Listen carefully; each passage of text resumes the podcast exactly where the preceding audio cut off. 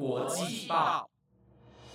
，The Taiwan Times 制作播出，值得您关注的国际新闻节目。欢迎收听台湾国际报，我是怡安，马上带您关心今天二月九号的国际新闻重点。Hello，各位听众朋友们，大家好，我是怡安。马上就要过年了，在这边怡安要先预祝大家新年快乐，大家也不要忘记注意保暖。而台湾国际报 Podcast 也会和大家一起过年，珍惜与家人团聚的时间。我们会在下周三，二月十七号重新与各位见面。祝大家身体健康，万事如意。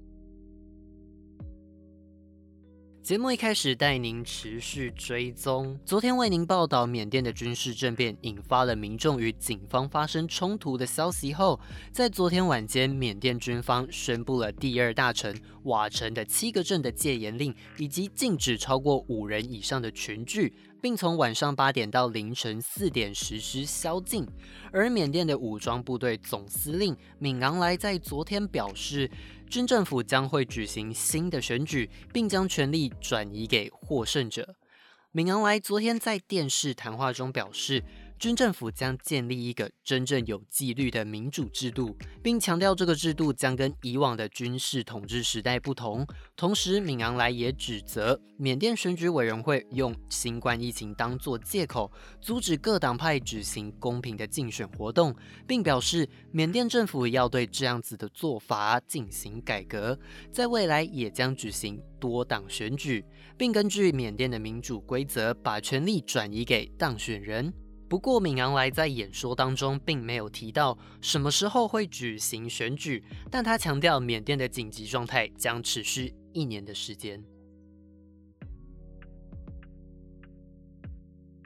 紧接着带您关心到上周二月四号时为您报道的，日本奥会会长森喜朗为自己涉及性别歧视的发言道歉后，日本组委会将在十二号紧急召开理事会与评议员会的联席会议，讨论如何对应以及防止这个事件的再度发生。在上周二月三号时，森喜朗因为在评论日本奥会要将女性理事比例提高到四十 percent 的目标时，曾经发言说到，女性多的理事会将会花很多时间等涉及性别歧视的发言后，截至二月八号的中午，已经有三百九十名冬奥大会的职工请辞，而组委会一共收到了四千多通的抗议电话以及电子邮件，更有两名圣火传递跑者的退出。而根据日本读卖新闻以及 NHK 的媒体报道，组委会中具有选举会长跟决定重要事项权限的理事会，以及理事会上层的组织评议员会，将在二月十二号的时候为这件事情召开联席会议，进行讨论，以防止类似事件的再次发生。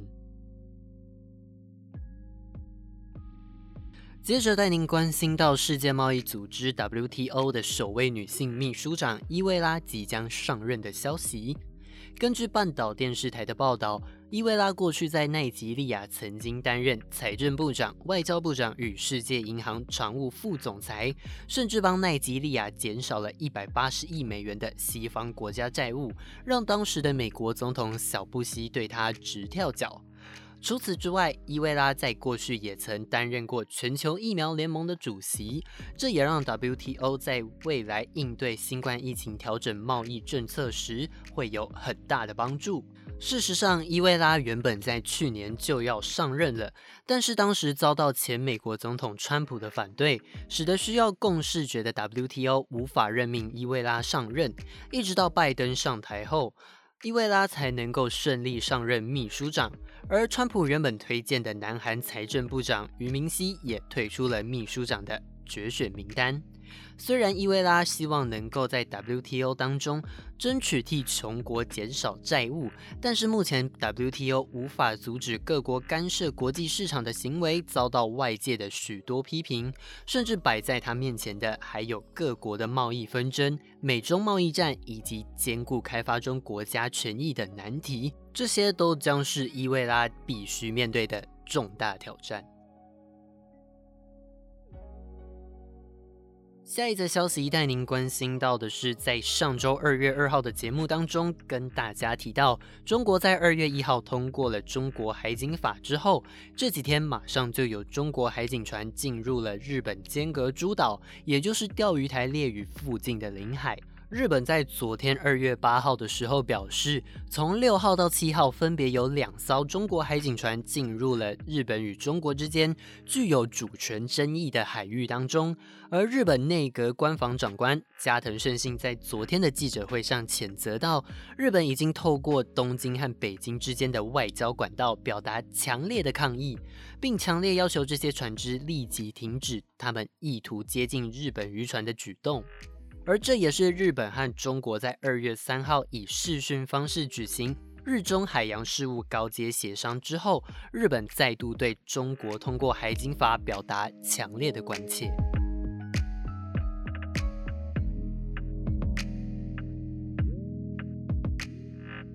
接下来带您关心到，接续上周的太空旅游消息过后，阿联酋航太的希望号经过六年的准备，在去年七月时发射，按照预期计划，在近日即将登陆火星，而这也是这个月预计的第一则火星任务。虽然在过去曾经被中美两大国的天问一号以及毅力号登陆火星的消息给盖过，但是阿联酋的希望号意义非凡。希望号如果成功登陆，它不仅会是阿拉伯世界的创举，更搭载众多的仪器，希望可以帮助科学家获得更多火星大气的资讯。因此，简单来说，希望号就是火星的气候卫星。但是在各国的火星任务登陆之前，还有着著名的惊恐七分钟等待着他们。在这段过程中，各国必须调整每个火星任务的飞行速度。以希望号为例，如果希望号的速度太快，就会越过火星；太慢，就会在火星上坠毁。因此，不管怎么准备，都无法保证能够百分之百成功着陆。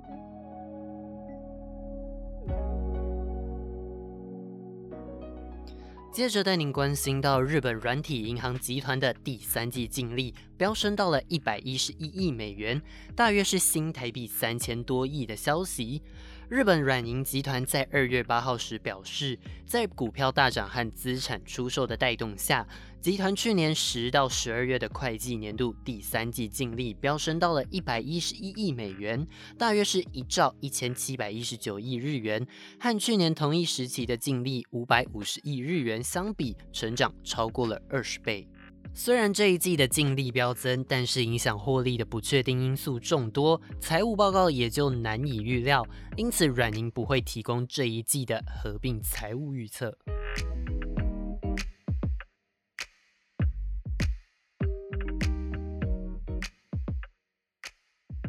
在之前的节目当中，跟各位提到，日本东京奥运组委会的理事高桥智之在一月二十七号接受访问时表示。美国总统拜登的意见对于东京奥运的举行十分重要。之后，拜登也在二月七号的晚间接受访问，表示对于美国是否派队参加东京奥运的回应，则是有待观察。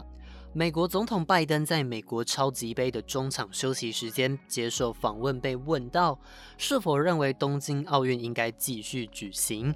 拜登表示，任何决定都必须以科学为依据，而拜登也希望美国可以参赛。同时，他也强调到，日本首相菅义伟正努力确保奥运能够安全的展开，但一切都仍待观察中。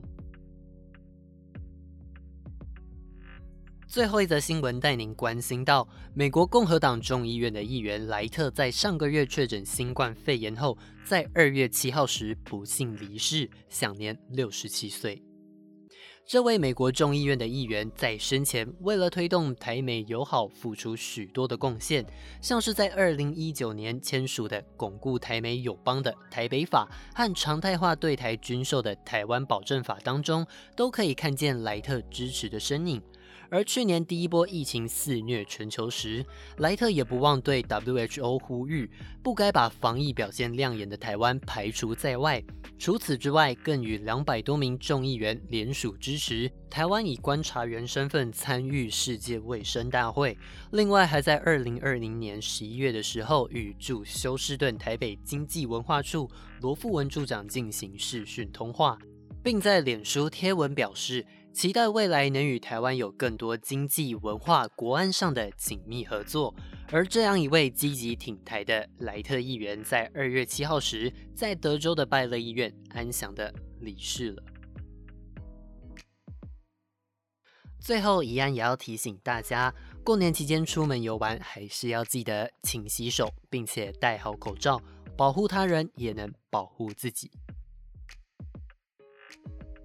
以上就是今天的台湾国际报。本节目由了台湾 Times 制作播出，每周一至周五晚间十点将准时带来当天的国际新闻重点。除了订阅台湾国际报 Podcast，也不要忘记追踪我们的 Instagram，这样就不会错过精彩的节目内容或是国际名人故事啦。我是怡安，我们下周三二月十七号见，祝大家新年快乐，拜拜。